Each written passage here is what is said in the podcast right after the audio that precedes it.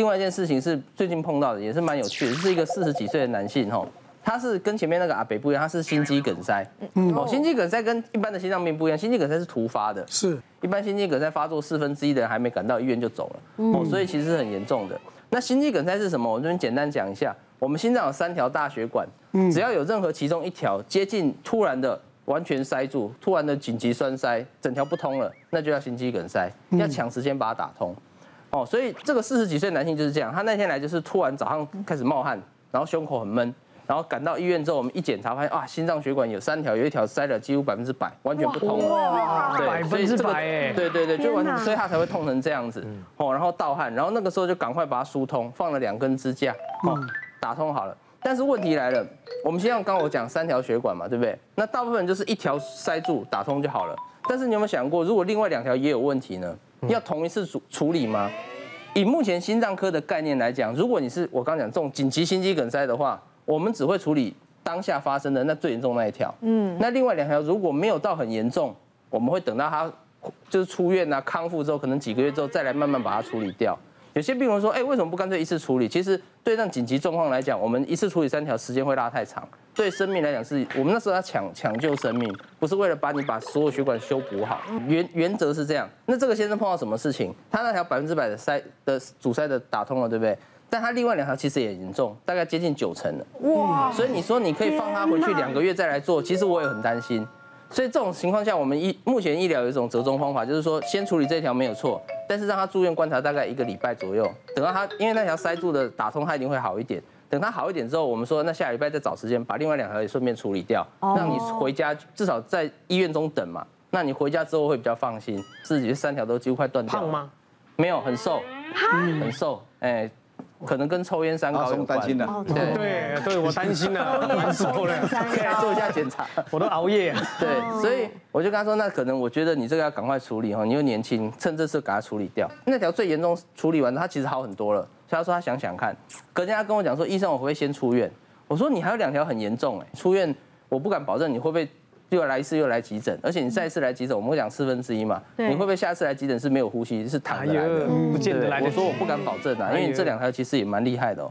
然后他说可是我有他的考量，我说你考量什么？他说因为哈我们当初在帮他处理最严重那条血管的时候已经用了两根支架，那他是要用比较好的，我们讲自费支架。自费支架目前的话，哈，健保会帮你给付一万到两万呢，但是你自己要额外贴六到八万，一般是这样。哦，所以他两支大概就花掉大概十几万，十几万，接近二十万了，不到二十了，不到二十。他的保险业务员跟他讲说，他就是可以放两支自费支架。我就跟他说，那没关系啊，另外两条血管哈还没到那么严重，我们放一般支架，一般支架健保就有付啊。我觉得你这样出院太危险。他说，他说，可是我觉得现在好很多哎。他想要等到下下一次住院还有那个二十万投入，再把那两只处理完。行了，命只有一条啊。对，我说你要确定哦，你这样我我我我是不是会很担心？你要，就是我跟他讨论很久哦，我说我是不太建议这样做啦。那他就很坚持，他后来跟他太太讨论，我后来多留他两三天，那还是很坚持，所以我们后来是让他回家了。哦，那一个月他回来门诊，好险没有中间没有跑来急诊了。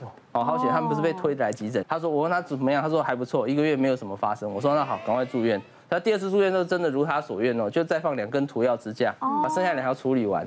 所以这个故事是一个 happy ending。可是其实对医生来讲压力很大，中间那一个月太危险。对，我不知道会不会听到急诊打电话来说，你那个病人躺在那边没有呼吸心跳。对啊，那没办法，那是他要求的。对，所以对不对？我是觉得他等于是签下一种放弃急救同意书了，差不多啦。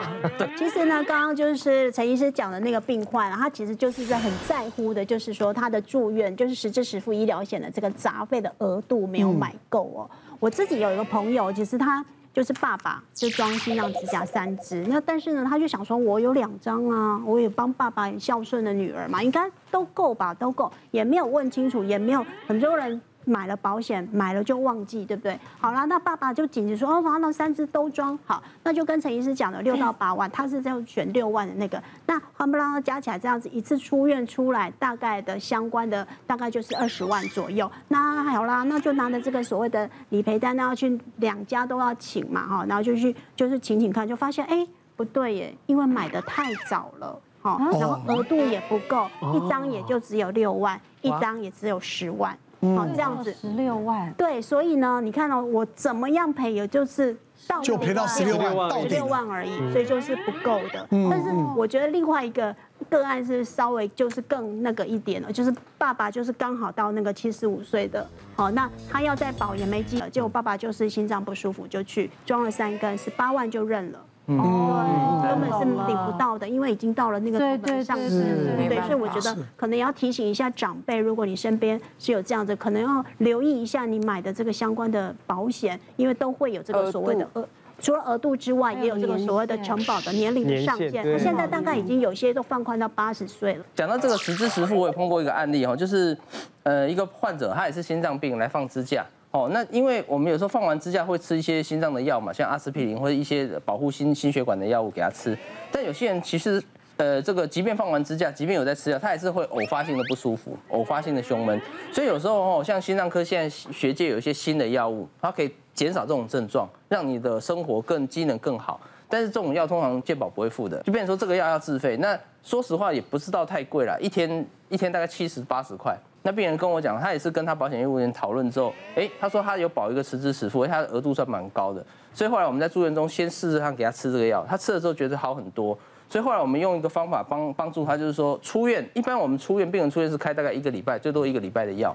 但是我们这个病人出院之后，我帮他多开了到差不多一个多月。哦，哇，对。因为因为其实他的实支实付就是住院费用，他他没没有达到那个额度，他都可以给付嘛。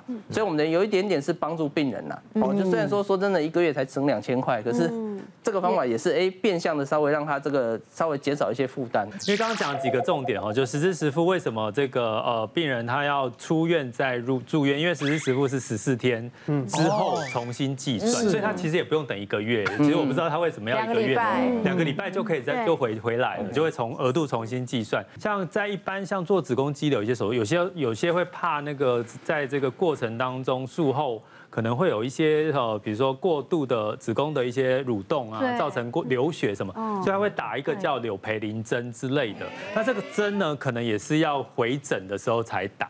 那门诊呃，实支实付险呢，只赔什么住院期间或者是住院之后。两个礼拜相关的费用哦，这个是大家要记得。他只有你出院之后两个礼拜回诊的费用，他还会赔给你，可是之后就不会赔了。可是像这个柳培林针，它可能是要一段时间打一次，会超过嘛。对。所以你就是像刚刚这个陈医师的做法一样，你就是哎，请医师先开，就把这之前要打的针全部都一次开。开一张。对，然后之后回诊就就每次回诊就去打针，你就不用再付钱。那保险公司就会把这所有的费用就帮你都付。就都一样会理赔掉，跟刚刚的陈医师的做法是是同样的。不是，这这个现在又有问题来了。对，因为很多大医院哦接受美国的叫 JCI 评鉴，你知道吗？它规定不可以让这个药预先开起来，针剂带放在哪里？因为药局不帮你保管，那带回家再带来不使用，因为你可能换了药啊，怕有问题啊，换假药啊，所以一概不能用。所以现在很多病人也苦恼说，哇，那想预开起来也也没办法了。哦，有一些小医院他还愿意说啊，我帮你寄放了。